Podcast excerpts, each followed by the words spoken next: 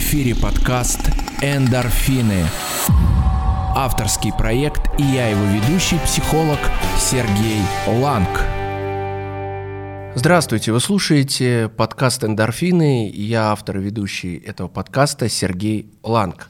Сегодня мы с вами поговорим об очень распространенной фобии – аэрофобии – для начала давайте вам расскажу о статистике. Около 30% населения в той или иной степени боятся летать.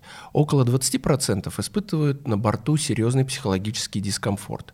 10% доходят до состояния паники, истерики ужаса. 6% в итоге вообще отказываются от полетов. Страх перед полетом на самолете – это распространенная фобия. Так как каждая авиакатастрофа активно обсуждается в СМИ, многие люди серьезно недооценивают безопасность полетов. Однако на самом деле аэрофобия иррациональна. Она практически не имеет реальных поводов для существования. Поэтому побороть страх можно самостоятельно, просто разобравшись в проблеме, чем мы, собственно, сегодня и займемся. Если описывать симптомы аэрофобии с научной точки зрения, их следует разделить на две группы первую группу входят вегетативные, то есть физиологические симптомы.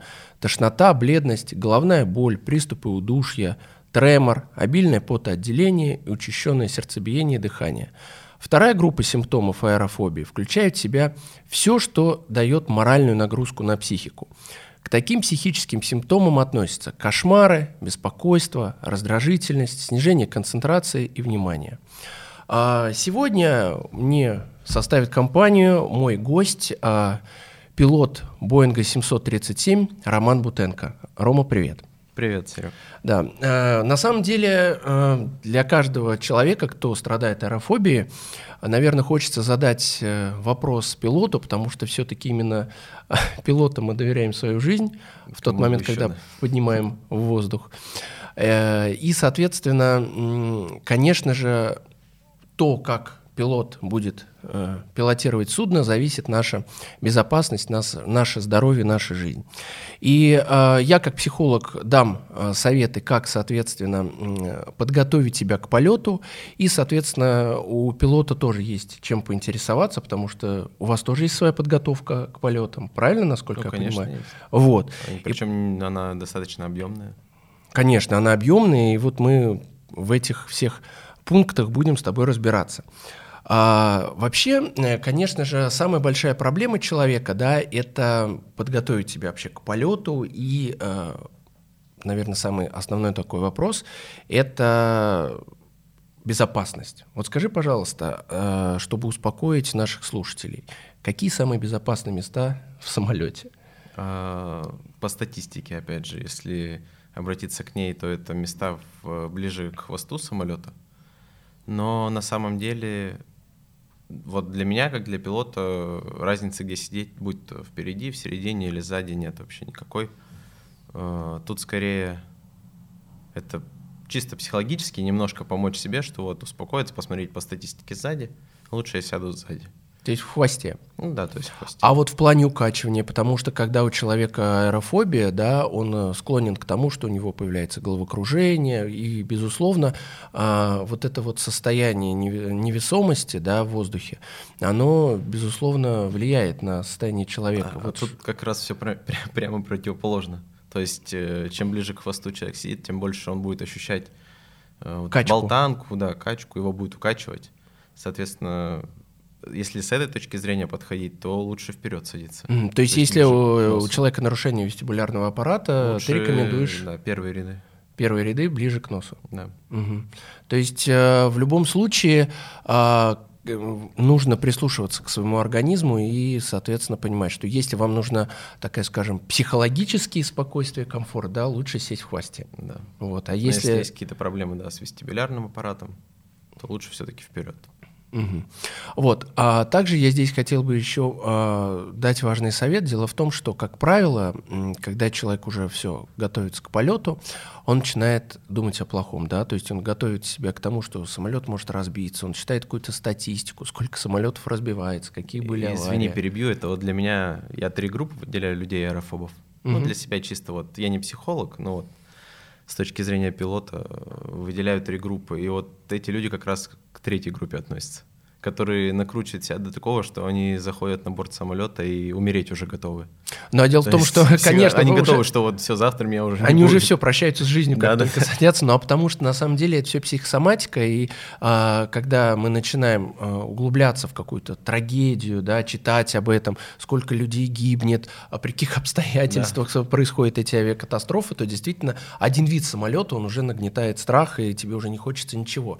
И поэтому главный а, мой совет а, психологический, что нужно думать не об катастрофе, а о том, как вы проведете время, да, думать об отдыхе, думать, о- ставить план э, своих э, действий по прилету. То есть, потому что когда мы планируем что-то наперед, мы живем именно этими мыслями, и они дают нам э, чувство комфорта, э, безопасности и интереса. А Когда мы фокусируем свое внимание на проблеме и за дня в день об этом думаем, то, безусловно, становится страшно. То есть, чем больше мы себя вгоняем в вот это состояние страха, тем более нам хочется от этого избежать. И действительно, многие люди э, просто избегают полетов.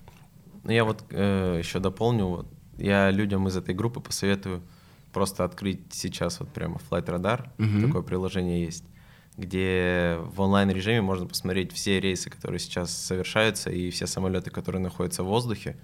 Посмотрите, насколько большое их количество в мире, и потом вечером зайдите в новости и посмотрите, Ни один из них ли- не да, разбился, хоть да. один самолет. И так это ежедневно. каждый день, да. Да, ежедневно. Просто а, ощущение у человека в этот момент, что он единственный в небе, вот он все, потому что когда ты летаешь редко, а, ты с этим не сталкиваешься. Ну, конечно, Да, и, ц- и страх начинает расти.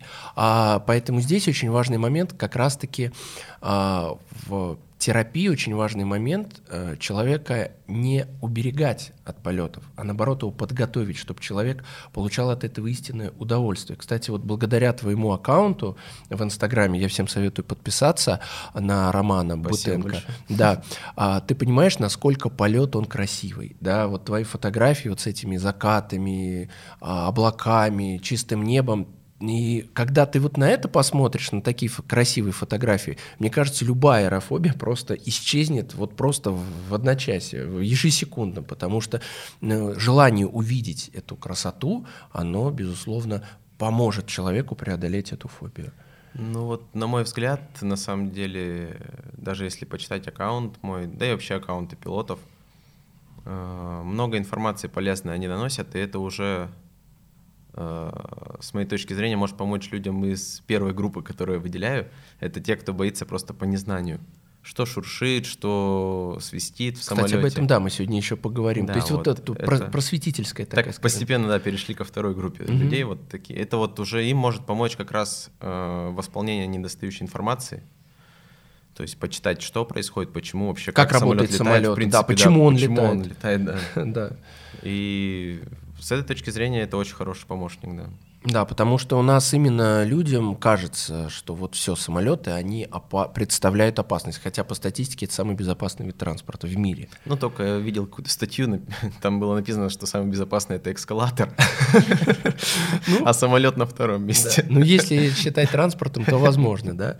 Хотя, мне кажется, можно и в лифте разбиться, да, и ничего хорошего из этого не будет. Кстати, а, клаустрофобия очень часто совмещается с аэрофобией, потому что самолет это тоже замкнутое пространство, это ощущение безвыходности, что все, твоя жизнь принадлежит кому-то другому, да, что ты не можешь сейчас в данный момент ничего решать, и в этот момент у человека вот как раз-таки и наступают вот эти панические атаки. А самый страшный способ уйти от аэрофобии – это с помощью алкоголя. Когда человек принимает какие-то транквилизаторы. Да. А, кстати, раньше разрешали пить на борту, и я считаю, что это абсолютно правильно, что сейчас запретили это делать. Ну, в бизнес-классе некоторых компаний все-таки еще наливают. Мгм. Ну, не знаю, это если ты уверен в полете, то есть, допустим, я полечу сейчас пассажиром, да, я спокойно абсолютно отношусь к этому, я могу и по 4 рейса в день совершать. Э, Я чувствую себя на борту как дома, там, я условно выпью бокал вина, да, мне ничего не будет из-за этого. Мгм. А люди, которые пытаются так именно побороть аэрофобию, они только хуже себе делают. То есть я, ну, я читал статьи про это тоже много. И много аргументов. Ни одного аргумента за я так и не нашел. То есть почему Мгм. стоит выпить. Ну, мой совет однозначно, пить на борту не стоит, даже если вы летите в бизнес-классе, и перед полетом тоже, потому что все-таки это еще больше усугубляет проблему, и это не решение проблемы. Еще, Ром, я хотел задать тебе такой вопрос. Дело в том, что э, вообще это серьезная проблема, когда человек испытывает стресс. У многих происходит нарушение э, нашего метаболизма, да, то есть проблемы с кишечником наступают. Насколько я знаю, что э, пилоты э, очень ответственно подходят к питанию и к тому, что они едят, в принципе, и на борту, и перед полетом. А, и я, поправь меня, если я не прав, э, я знаю, что вроде бы у командира корабля и второй пилот, у них даже разные меню для того, чтобы... Абсолютно прав. Да, вот, потому что это сделано для того, что если, а, допустим, у кого-то наступит отравление, что второй пилот пилот будет здоров, да, как говорится, и способен управлять пилотом, э, самолетом. Поэтому это, друзья, вам еще э, одно подтверждение тому, что э, пилоты делают все для того, чтобы ваш полет был безопасным. Так вот, у меня к тебе вопрос. А порекомендуй что-нибудь э, людям, да, что стоит есть и э, от чего лучше воздержаться, допустим, за 2-3 дня перед тем, как им стоит полететь. Потому что, чтобы избежать вот этого несварения желудка, а у многих же людей, у которых фобия, да, они мало того, что они боятся летать, они боятся еще и вставать, потому что им кажется, что если они встанут с кресла и дойдут до туалета, самолет точно рухнет, да. И вот это вот ощущение качки на них вообще еще больше. То есть получается такой замкнутый круг, страх, паника, тут э, непреодолимое желание пойти в туалет, потому что ты что-то съел э, не то, и плюс стресс накладывает, опри- дает определенный толчок. Вот посоветуешь, как людям правильно питаться перед полетом? Перед полетом нужно исключить в первую очередь это все бобовые, то есть горох, э, фасоль вот э, из этого рода продуктов, потому что, ну, соответственно, все знают, что это может вызвать, да, несварение желудка. И побольше есть э, зелени, то есть салат, мясо есть. И стараться как-то немного ограничить э, употребление, ну, про алкогольные напитки мы уже сказали, и газированных напитков. Угу. То есть Кока-Кола, Пепси, Спрайт, вот это все желательно исключить как э, до полета, так и во время него. Угу. А вот в плане кофе? Кофе, Пил? да. Ну, на самом деле, если захочется в туалет побежать, все равно побежишь. Ну, это понятно, да. Как бы не пить же нельзя. Ну, конечно. Нет, кофе, чай, вода, то есть э, соки также, все, в принципе, можно, именно чтобы напиток газ не содержал. Ну, потому что это будет дополнительная, да, нагрузка? Да, конечно, угу. на желудок. Еще из-за перепада давления часто такое бывает во время перелетов. Я не знаю, вот когда летал, может быть, ты чувствовал, как будто живот надувается. Есть такое, бывает. И да. вот обычно это как раз происходит после употребления вот э, Кока-Колы. Газировок. Да, после газировок. Угу. Это просто дискомфорт создает, и весь угу. перелет будешь думать, а вот встать мне и, и побежать. Да. хвостовую часть самолета, да, в туалет или ну, да. сидеть на А там еще терпеть. очередь устраивается, да, Большие поэтому людей, очередь, да, да, конечно. Поэтому в любом случае, то есть а, вывод такой, то есть побольше свежих овощей, исключить да. бобовые, а все, что касается мясных продуктов, там мясо, рыбу. В плане гарниров, гречка, рис, вполне все можно кушать перед рейсом. То есть на самом деле ограничений-то не так много. Угу. Просто многие, ну, особенно ну, насчет газировок, многие любят и злоупотребляют этим. Ну да, потому что у нас э, либо алкоголь, либо какие-то газировки. Ну, да, у нас же Воду как... никто не пьет. Да, да. Вот, поэтому соки тоже. Поэтому самое главное, конечно же, отказаться от алкоголя в любом случае. Потому что алкоголь, он, как говорится, ничем хорошим. Ну, там не только на желудок он влияет, и с давлением много тоже связано. Угу. Когда перепад давления идет, у тебя может учащаться пульс, может также давление повышенное быть, а это все может привести к не очень хорошим последствиям. Угу. Ром, вот мы так плавно подходим к такому э, более уже, наверное, скажем, э, самому процессу полета, потому что мы уже обсудили, какие самые безопасные места э, в фюзеляже самолета, какого питания стоит придерживаться. И сейчас мы поговорим уже, наверное, о таком, знаешь, самом процессе полета, особенно когда командир корабля сообщает, что в ближайшее время можем попасть в зону турбулентности, да, пристегните, пожалуйста, Какой ремни. ужас для многих. Да, и вот тут начинается действительно паника, и многие действительно думают, что к чему готовиться, вот насколько это опасно. Вот скажи, пожалуйста, действительно, насколько турбулентность а, в современных реалиях, при современной технологии самолетов, она это опасно? Абсолютно безопасно. То есть э, самолеты, они рассчитаны на такие нагрузки. Никто бы не выпустил самолет э, в небо, если бы инженеры и конструкторы знали, что крыло сломается из-за турбулентности и э, все такое прочее. Вот. А это даже у меня вот в инстаграм-аккаунте как раз, я помню, эту тему обсуждал насчет турбулентности, ну, потому что многих очень волнует. Волнует, Это да. один из таких самых э, часто Факторов задаваемых таких, да. вопросов, да, и факторов страха. А, Есть э, видео, когда на этапе только э, проектирования воздушного судна крыло просто поднимают относительно вот его обычного Мгм. положения, поднимают чуть ли не под 70-80 градусов. То есть э, их постоянно испытывают на прочность. На гибкость. На гибкость, да. То есть, если замечали тоже, вот кто видел во время полета, когда особенно в зонах турбулентности, крыло немного как у птицы так э, качается. Балансирует, да. Да, балансирует. Это все, это не значит, что оно хрупкое, шаткое, сейчас отломится. Нет, это наоборот э, создано для того, чтобы как раз такие зоны турбулентности проходить максимально безопасно и с э, максимальным комфортом. То есть, когда э, пассажир смотрит э, в иллюминатор и видит, что крыло трясется, ему не Это стоит хорошо. беспокоиться. Это да? наоборот, это хорошо, что трясется. Если бы оно неподвижно было, у него как раз э, запас прочности был бы намного ниже. Но все равно же, конечно, существует такая тяжесть а, вернее, ус- усталость, металла, да, вот. Но в любом случае, насколько я понимаю, за этим тоже следят. Конечно, у нас э, несколько видов так называемых чеков есть, чек-проверка, то есть. Мгм.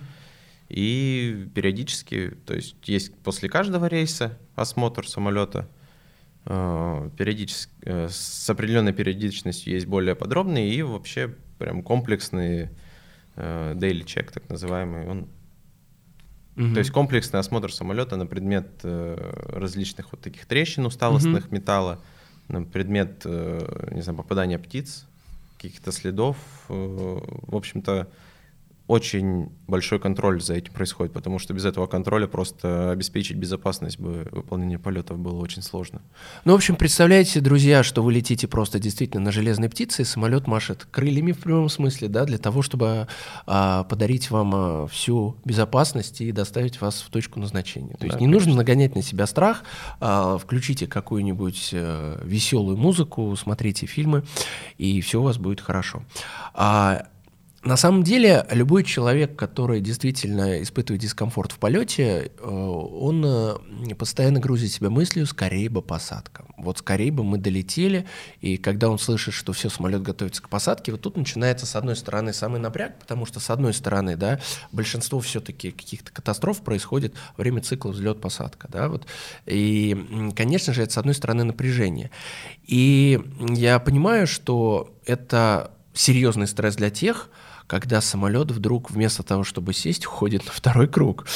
А, и вот тут происходит стресс. Почему, во-первых, почему самолет не сел и что происходит, да? И неизвестность вот это она пугает. Вот, вот главный вопрос, вот причины, по которым самолет может уходить на второй круг. Это говорит, а я понимаю, что, конечно, может быть неисправность, плохая погода, но вообще насколько это а, серьезная такая процедура и вообще насколько это опасно, уход на второй круг. Я вот, кстати, сколько летал, никогда мой самолет не уходил на второй круг. Но вот мне рассказывали люди, которые э, там, допустим, куда-то летали, и я задаю вопрос, как прошел полет. Ты знаешь, все нормально, но когда самолет ушел на второй круг, что-то как-то нас там крутило над э, аэродромом, то есть были какие-то нервы, мы там провели лишние 30 минут в воздухе, и вот это напрягает. Потому что все равно мы психологически готовимся. Ну, полет будет длиться там, допустим, 3 часа. А тут второй удар такой. А тут второй удар, еще 40 минут летаешь. Вот скажи, насколько это вообще тоже опасно? Это абсолютно нормальная процедура.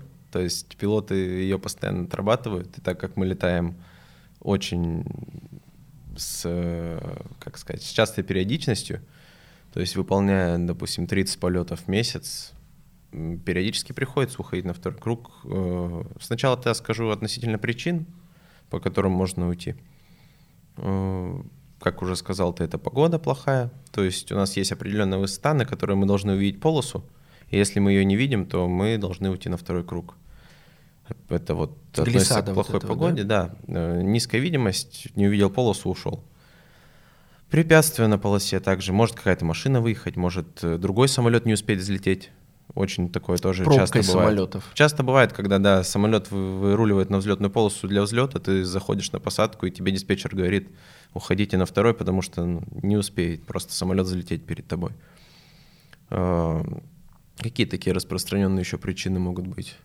Ну, это две самые такие частые причины на самом деле. А, да, в общем-то, пунктов там много, но вот процентов 80-90 уходов именно по этим двум причинам происходит.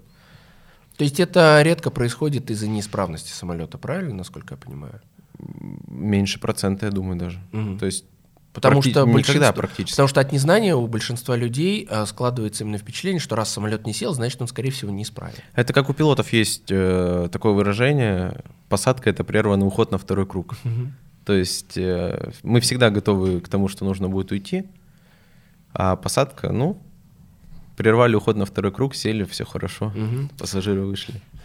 Так что не бойтесь, э, получайте удовольствие от полетов, и даже если самолет уходит на второй круг, просто относитесь к этому э, как э, к естественному процессу, да, абсолютно и, не, не нужно нагонять на себя страх, ведь все проблемы у нас идут абсолютно от головы, и если мы будем себя накручивать, а вот это вот самоубеждение, а это самая страшная сила, потому что мы себя можем довести просто и до инсульта, и до любого сердечного приступа, а как я уже говорил, что в момент вот этой вот панической атаки у человека как раз э, учащается сердцебиение и становится еще хуже. А тут самолет еще пошел на взлет. Ну да, особенно вот в момент, когда ты уже вот-вот должен Готовишься, сесть, да. у тебя уже облегчение такое наступает. Да, и вдруг снова самолет взлетает в небо, и ты не понимаешь, что вообще происходит.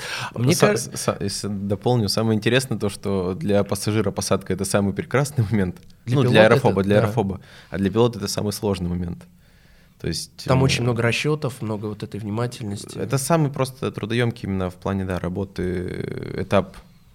А вот, допустим, взлет, он mm. попроще, он, он считается в случае неисправности какой-то он более опасен, потому что времени мало. Ну да. И скорость только-только начинает расти. Но в плане вот, если возьмем штатную работу всех систем, нормальную ситуацию, то взлет он намного проще, если так уж говорить, по технике пилотирования и по работе у Ну, небо более свободное, чистое, да. Да не, не в этом даже дело, этого. просто э, после взлета, как, э, как бы сказать, это рабочая нагрузка, общие процедуры, процессы, которые необходимо выполнять в кабине, на этапе взлета их намного меньше, чем во время посадки. Во время посадки именно очень загружены очень много ну, как, условно как сделать. официант в э, ресторане в час пик. Угу. То есть когда это, нужно это все вот убрать нас со стола, посадка, потом да, да, то есть и все успеть успеть вот бегать как белка в колесе, вот это вот э, этап посадки для пилота. А пассажиры, да, сидят. Э, и ждут, им, им хорошо, да, вот, им вот хорошо, уже земля комфортно. подходит. Конечно, да. И, ну и вдруг э, самолет улетает на второй круг. Я, кстати, где-то читал на одном форуме, что один из пилотов говорит, что он часто это практикует для того, чтобы, ну, просто отработать этот навык. Он говорит, если я какой-то там период после отпуска, я всегда свой первый а, полет после отпуска ухожу на второй круг, чтобы вот... Скажи, это действительно возможно или это какой-то, скажем, фейковая новость, потому что в интернете чего только не начитаешься? Потому что я видел там много негативных отзывов, что кто-то говорит, вот мы доверяем там своей жизни, хотим приземлиться, ждем быстрее этого момента, а человек там просто ну, развлекается. Скажет, возможно такое? Это скорее больше похоже на фейковую новость угу. все-таки, потому что любая авиакомпания, как мы знаем сейчас, миром правит коммерсанты. Угу. А уход на второй круг это, опять же, согласовано все. Это задержка следующего рейса. Конечно. Это э, лишнее топливо, которое необходимо потратить на этот уход. Это все упирается, опять же, в деньги. Ну, никто не позволит просто так уходить. Просто взял, так Просто, улетел, просто да. по своему желанию, да. Mm-hmm. То есть это всегда есть причины какие-то. Если эта причина обоснована, ты ушел на второй круг, то Должны ты, все, ты все сделал правильно, да. да. Но вот ты, как у нас было в Советском Союзе, ты должен, грубо говоря, быть героем, но посадить самолет. Угу. Ну, такое часто было. Сейчас э, чаще все-таки уже переходим к той системе, когда грамотный уход на второй круг поощряется. Мгм. То Что есть нет такого, что тебя круг. штрафуют за уход на второй круг, что, э, как в Советском Союзе было, там талоны, да, отрицали Мгм. э, за какие-то большие косяки. Вот. Нет, сейчас это все поощряется. То есть, если пилот понимает, что нужно уйти, он не будет думать, а вот меня оштрафуют, я есть лучше он уйдет, зайду, и он уйдет, и это будет более безопасно. да. Замечательно. А, расскажу вам сейчас такой интересный факт. Существует разделение причин аэрофобии по половому и возрастному признаку. Женщины чаще всего опасаются непосредственно авиакатастроф, а мужчины потери То, контроля что контроль, да. над ситуацией, перспективы э, оказаться на большой высоте без страховки. Связано это в первую очередь с тем, что все-таки, конечно, мужчины, они чаще принимают решения, а, несут ответственность за свою семью, за своих детей. а, И, безусловно, когда мужчина понимает, что сейчас он никак не может повлиять на безопасность своей семьи, безусловно, это а, нагоняет определенный страх. Но в любом случае, опять, это все настолько иллюзорно. Дело в том, что мы можем вот этот страх себе сами внушать. А, Необходимо создать определенный правильный паттерн, который будет позволять человеку чувствовать себя в безопасности, что а, пилотом не может оказаться случайный человек, что это профессионалы, которые постоянно обучаются, что авиакомпания тоже делает все для того, чтобы ваш полет прошел безопасно и комфортно. И думать нужно опять не о самом процессе полета, потому что, как правило, простой обыватель все равно ничего не понимает, да, и просто отвлечься а, от полета, разговаривать со своими, там, не знаю, друзьями, членами семьи, с кем вы летите, а не сосредотачивать свое внимание на полете, потому что у аэрофобии есть еще один признак – это анализ полета. Когда а, пассажир садится и пытается услышать, как работает двигатель, что это за скрип. При этом это не зная, стук. как он Абсолютно. должен работать. Да. Вот скажи, пожалуйста, я сам тоже замечал э, такие вот всякие звуки в самолете. Ну, просто в любом случае ты э, слышишь так или иначе, как работает самолет. Какой-то Конечно. скрип. А с другой стороны, а, вот скажи, вот эти все скрипы, свисты непонятные, это от чего они происходят? Я понимаю, что самолет летит. Да, у нас и в машине бывает там что-то с упадет в бардачке что-то, а здесь все равно это полет. Вот скажи, насколько это имеет какое-то вообще отношение там к опасности? Э, Большинство звуков, которые мы слышим на самолете, они, как бы сказать, воспроизводятся по естественным причинам. То есть тот же выпуск закрылков да, для взлета и при заходе на посадку, он таким характерным звуком сопровождается. Выпуск шасси, всем известный, когда вот как раз аэрофоб такой, фу, вот шасси вышли, Мгм, сейчас да. сядем. Чувствуешь вибрацию в полу. вот Да, это. да, да. То есть это же тоже медленный процесс, они не просто вываливаются Ну, за секунду. Это тоже происходит какое-то время, и постоянно работает э, гидравлическая система у нас. Ну, то есть как вот на машине, да, гидроусилители руля, Ну, конечно. также и в самолете за счет именно гидрожидкости у нас выпускаются закрылки, шасси и, и тому подобные все моменты происходят. И все эти звуки, они абсолютно нормальные. То есть, э, если вы хотите э, летать, распознавая эти звуки, просто можете зайти на YouTube. Это, очень много видео есть э, прям с конкретным описанием, и на русском языке есть, что происходит, почему, как. И не нужно там себе надумывать что-то в голове, а просто тогда узнайте эту информацию, и вам будет проще лететь в следующий раз. То есть ничего в этом особенного нет. Критичного и особого страшного нет. абсолютно Нет, нет. ничего. Мгм. Смотри, прежде чем э, самолет поднимается в воздух, э, обязательно есть определенная инструкция, да, все равно там, как себя вести в случае каких-то чрезвычайных ситуаций и так далее. Есть одно... И это очень важно слушать Да, себя. вот. А на самом деле я к чему и говорю, что у нас многие люди, которые, знаешь, вот вообще не аэрофобы, они относятся настолько наплевательски к этой вообще процедуре полета, что, с одной стороны, это начинает напрягать даже обычного человека, у кого нет аэрофобии. Допустим, есть четкие указания, что в момент а, взлета нужно отключить все гаджеты, цифровые устройства. А, но я лично наблюдал, что есть люди, которые абсолютно игнорируют это замечание, и, соответственно, самолет взлетает, они все равно там сидят в телефоне, что-то смотрят, слушают. Вот скажи, насколько это вообще а, может привести к каким-то последствиям, и почему, в принципе, а, просят а, отключить телефоны во время взлета? В теории есть такое мнение, то, что это может привести к сбоям в навигационных э, системах самолета, э, привести к проблемам с дисплеями у пилотов. Но на самом деле э, подтвержденных таких фактов нет. Угу. И сейчас многие компании начали уже постепенно отходить от этого правила, то есть просят поставить в авиарежим. Допустим, вот в компании, где я работаю, можно даже сидеть в наушниках на взлете, и это разрешено именно. Постепенно от этого отходит. Это пошло где-то с 80-х годов, когда, в принципе, с 90-х, когда телефоны начали только появляться. И вот тогда вот было такое теоретическое мнение. Что лучше Но на практике это мнение себя не показала никак. Угу, то есть Там, это не доказано. Потому то, что, что стюардессы, вот я могу сказать точно, что бывают ситуации, когда они прям подходят и просят именно отключить телефон. Есть режим, э, авиарежим, да, он у всех сейчас в каждом телефоне есть, но все равно они просят, нет, пожалуйста, отключите телефон. Но опять же, нужно понимать, что это не желание стюардессы личное. Ну это понятно, это да, требование авиакомпании. Здесь возникает да. вопрос, а неужели это настолько серьезно, что действительно его стоит и а, отключать? Я это почему спрашиваю, чтобы а, люди люди, на, во-первых, конечно же, все-таки придерживались правил, но в то же время не злоупотребляли этим. Вот. Нужно придерживаться правил тех авиакомпаний, которыми вы летаете. Если здесь вас попросили выключить, лучше выключить. Если э, попросили просто поставить в авиарежим, пожалуйста, ставьте в авиарежим, включайте, слушайте музыку. То есть все ограничивается именно требованиями, требованиями авиакомпании, да. Потому что купив билет, вы как бы заочно подписали с ней договор, что она вас перевозит, но вы выполняете ее требования. Угу.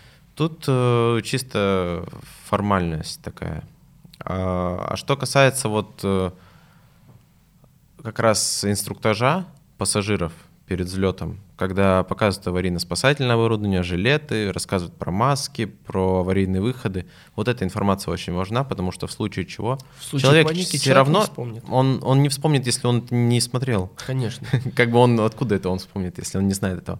А если что-то случится, все равно он какую-то информацию усвоил, где-то на подкорке это есть и на автоматизме это как-то подсознательно все всплывет все равно, всплывет, да. Поэтому это очень важная информация. Раз в сто лет всякое бывает, и как раз для того, чтобы все прошло успешно. То есть в случае даже той же эвакуации человек... даже, да. чтобы не было никакой давки, ничего, каждый знал, угу. куда идти. Эту информацию обязательно нужно слушать, читать. Даже это, как если я человек очень часто летает. Да, конечно. Угу. То есть это все равно забывается, и человек может часто летать, а самолеты разные. Кто, раз он полетит на Airbus, раз на Боинге, третий раз вообще может он на тушку или на як сядет. Угу.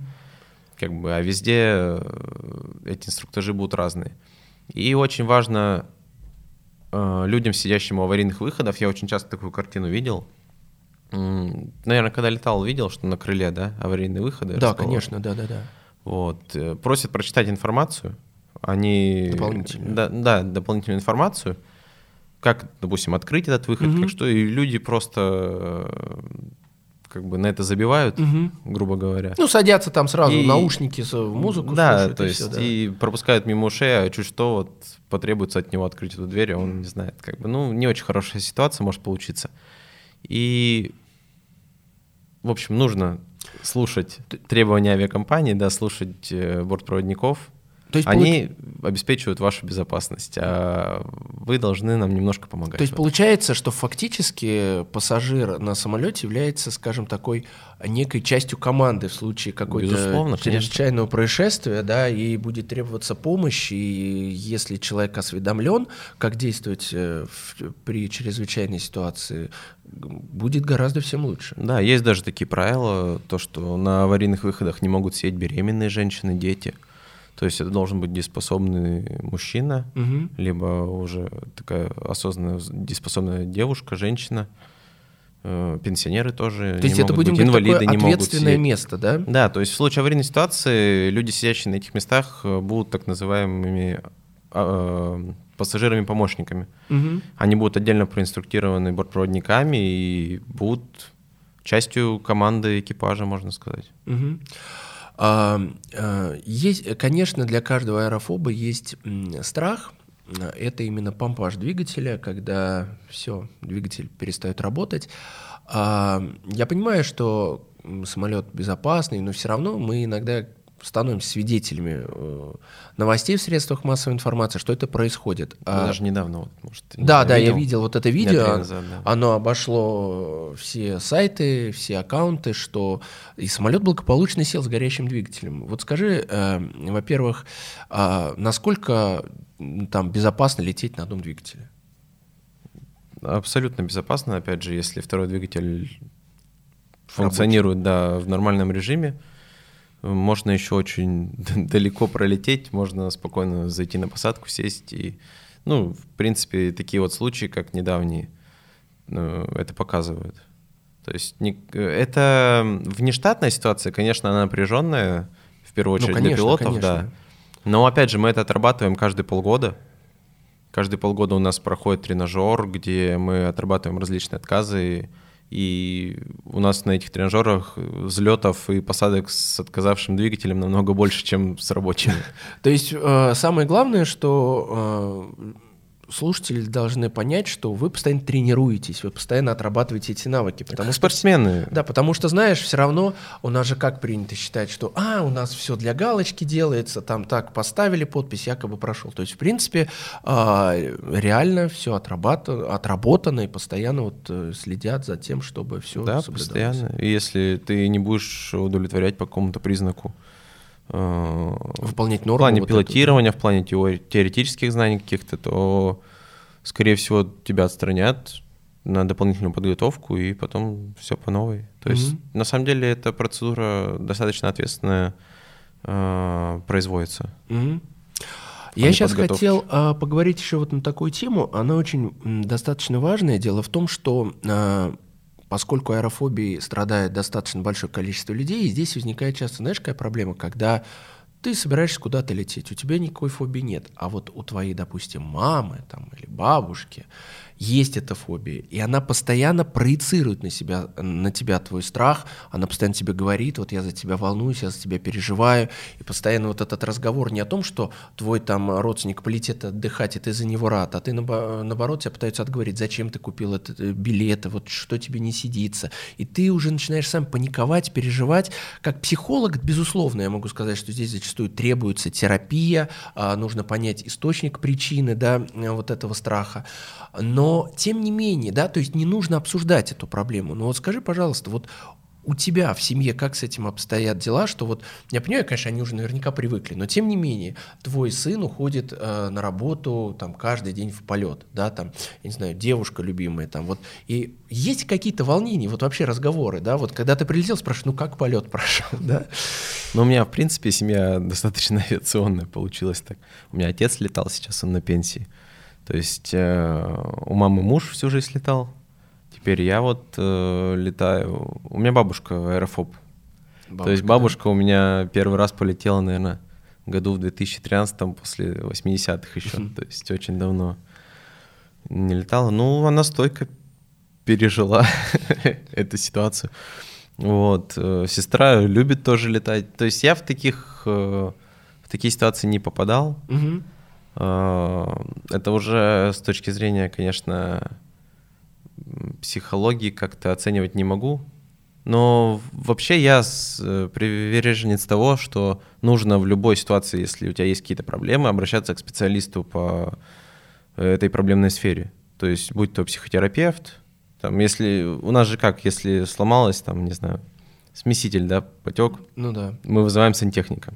Все правильно. Абсолютно так же, я считаю, нужно относиться и к своему здоровью, потому что многие у нас как-то в России повелось то, что вот иметь психолога, как-то на тебя посмотрят, что странно, криво, что да, то. или я не странный. псих, да? Да-да-да. Вот, я считаю, это абсолютно нормально, можно это и на Западе увидеть, то, что у многих... Более того, я скажу, что э, вот эта, казалось бы, аэрофобия, она может довести человека до действительно такого неврастенического состояния. Если вовремя не обратиться к психологу, по, может потребоваться психиатр. Конечно. Вот. Абсолютно. Поэтому ну, самое главное, что в твоей семье, то есть никто тебе не отговаривал летать, идти там. У меня мама была против, у нее как бы, угу. мой отец летал, говорит, вот он летает, сейчас еще тебя. Угу. Но против она мне ничего не говорит. Она была как бы против по состоянию, но она была за меня в том плане, что поддерживала. То есть, а так вот, может, волнение понятно, что есть, но она это не показывает. нет такого, что нагнетают. Ну вот это самое главное, потому что зачастую у нас э, очень распространенная проблема, когда ты живешь своей профессии, ты ее любишь, а кто-то тебе постоянно говорит, что я хотел, чтобы ты там был кем-то другим. Ну да, да когда ты подвержен Конечно. влиянию да. чему-то, если этот человек еще важен для тебя очень. Угу. А это часто можно наблюдать угу. в нашей жизни. То, что ты начинаешь сомневаться, а нужно ли оно, мое ли это, угу. может вот послушать. Да не надо никого слушать, нужно слушать себя в первую очередь, я считаю. А, я считаю, что если вдруг а, ваш, э, там, не знаю, сын или дочь а, захочет стать пилотом, стюардессой, не нужно отговаривать. И даже если у вас есть какие-то страхи, вы, безусловно, к этому привыкнете. Привыкнете к тому, что это безопасно, это обычная работа, а, и, соответственно, не нужно нагнетать обстановку и лишать э, своего близкого человека э, быть свободным, уверенным, получать удовольствие от жизни, от профессии, от отдыха, если он даже куда-то летит. Ведь действительно, я скажу, в моей практике были такие случаи, когда серьезные скандалы в конфликте в семье возникали, что там, допустим, мама не хочет, чтобы там вот пока я жива, никуда не Только через мой труп. Да, вот, правильно ты говоришь, через мой труп, я этого не переживу, это будет ужасно, и получается конфликт. Здесь выбор, лететь, не лететь, да. Поэтому если среди слушателей сейчас у нас есть такие а, личности, которые а, понимают, что вот это как раз о них речь, пожалуйста, не нужно проецировать свои страхи на своих близких, а обращайтесь к психологам, и, соответственно, они помогут вам а, справиться с этой серьезной проблемой. Я скажу, что в моей практике такие а, случаи были, и вот буквально недели две, наверное, три назад мне как раз написала девушка, у нее аэрофобия. Угу. И у меня сразу возникла такая мысль, поскольку, да, что вот нужно поднять эту тему на подкасте, потому что это действительно очень а, распространенная проблема.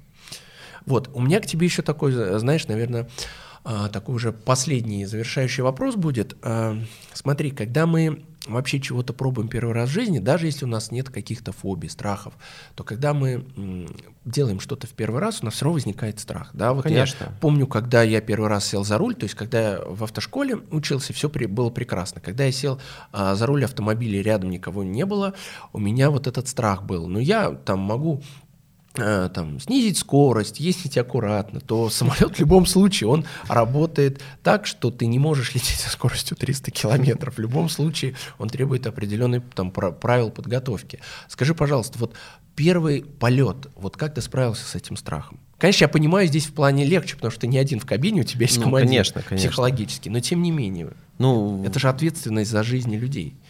Если уже говорить про то, когда я переучился на Боинг после училища, то есть, ну, вообще первый полет у меня был за штурвалом еще в училище на учебном самолете. Э, это совсем такая одна ситуация была, да. А когда у тебя за спиной сидит 190 человек, э, совершаешь свой первый рейс на уже большом пассажирском самолете – на самом деле, первый рейс ты не понимаешь особо, что происходит. ты как бы смотришь, наблюдаешь, постепенно это впитываешь все.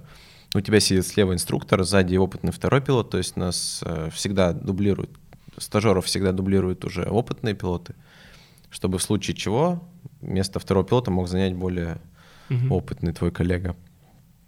И постепенно, постепенно это, это как, я не знаю, вставать на горные лыжи, там, на серф, может, э, когда ты упал один раз, упал второй раз, упал третий, потом постепенно вроде поувереннее, поувереннее, а потом уже там через пару лет, да, ты уже уверенно стоишь э, на ногах, и то же самое происходит, на самом деле, я считаю, в любой сфере и в авиации. Поэтому есть специальные программы, э, различные по длительности, ввода во вторые пилоты, потом уже, когда опытный второй, ввода его в командиры – и это все занимает очень продолжительное время. Никто не допустит, э, чтобы самолет остался под управлением стажера, потому что просто у стажера нет необходимой компетенции еще для принятия полноценного решений. да, принятия решения, управления э, самолетом. Ну, то есть тебе помогла именно то, что рядом с тобой была именно команда, которая тебе помогла? Да, который ну, это наставник, можно так сказать, потому что за тобой закрепляют человека, который тебя учит. И вот ты с этим человеком проходишь э, всю подготовку, и это твой наставник, который тебе поможет, подскажет, и он опытный в этом деле уже. Угу. ты у него не первый, и ты знаешь, что, в принципе, ты можешь ошибиться, но он, если что, подправит, все исправит. И вот так вот смена поколений, да, вот так и происходит на самом деле. Передача вот этого опыта, да, именно новому поколению. Да, так же, как сейчас придет какой-нибудь стажер, я сяду сзади, я ему уже буду что-то подсказывать. И так это будет происходить, происходить. Потом вторые вводятся в командиры, командиры в инструктора. Ну и так постепенно вот идет этот процесс приобретения какого-то опыта, знаний, навыков, и как мастерство так и вырабатывается. Угу. Ну, э, друзья, хочу что вам сказать. Во-первых, э, не бойтесь летать. Действительно, это есть такое выражение, да, рожденный ползать летать не может. Но человек все-таки да, научился э, поднимать, подниматься в воздух, научился летать в разные страны, поэтому нужно использовать эти технологии по максимуму, не бояться а, полета и получать от этого истинное удовольствие. А, еще раз напомню вам, что сегодня у меня в гостях был а, пилот Боинга 737 Роман Бутенко. Спасибо большое, да, что позвал. Да, спасибо, что пришел. А, подписывайтесь на аккаунт Романа, ссылка на его аккаунт есть вот в описании подкаста. Я уверен, что посмотрев его фотографии, у вас пройдет э, абсолютный страх перед полетами, потому что когда ты понимаешь, что э, нашими э, самолетами э, управляют такие молодые хорошие специалисты, э, и любой страх у вас сразу улетучится. Я, я вам обещаю. Э, получайте удовольствие от полетов, и самое главное, не пытайтесь их избежать. Но если вы все-таки понимаете, что есть трудность, которая э, действительно никак вы не можете с этим справиться, у вас страх перед самолетами, пациентами, а, то не забывайте, что есть другие специалисты, психологи, которые обязательно вам в этом помогут. А, с вами был психолог Сергей Ланг. Вы слушали авторский мой подкаст «Эндорфины». Обязательно подписывайтесь на мой подкаст и до новых встреч. Всего доброго. Вы слушали подкаст «Эндорфины». Я его ведущий, психолог Сергей Ланг.